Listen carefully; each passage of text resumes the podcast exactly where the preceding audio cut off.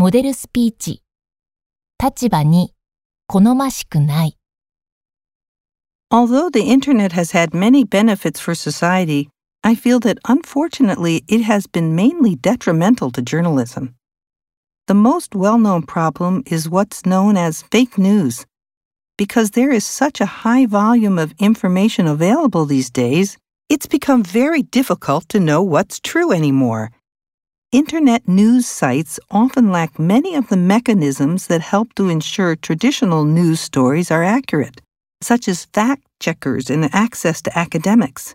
So people have no idea if what they are viewing or reading is true or not.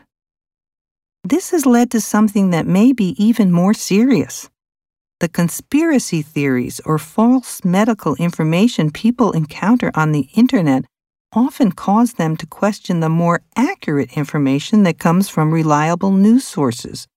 For example, millions of people around the world have become reluctant to get vaccinated due to the influence of the internet.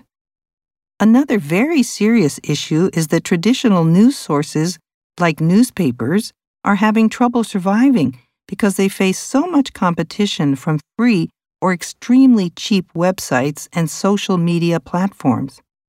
If they go out of business, it could worsen the problem of false news and lack of trust in the media. To sum up, I'd like to say that people should think deeply about the effects the internet has had on journalism because the problems it's creating will have a serious impact on people's lives.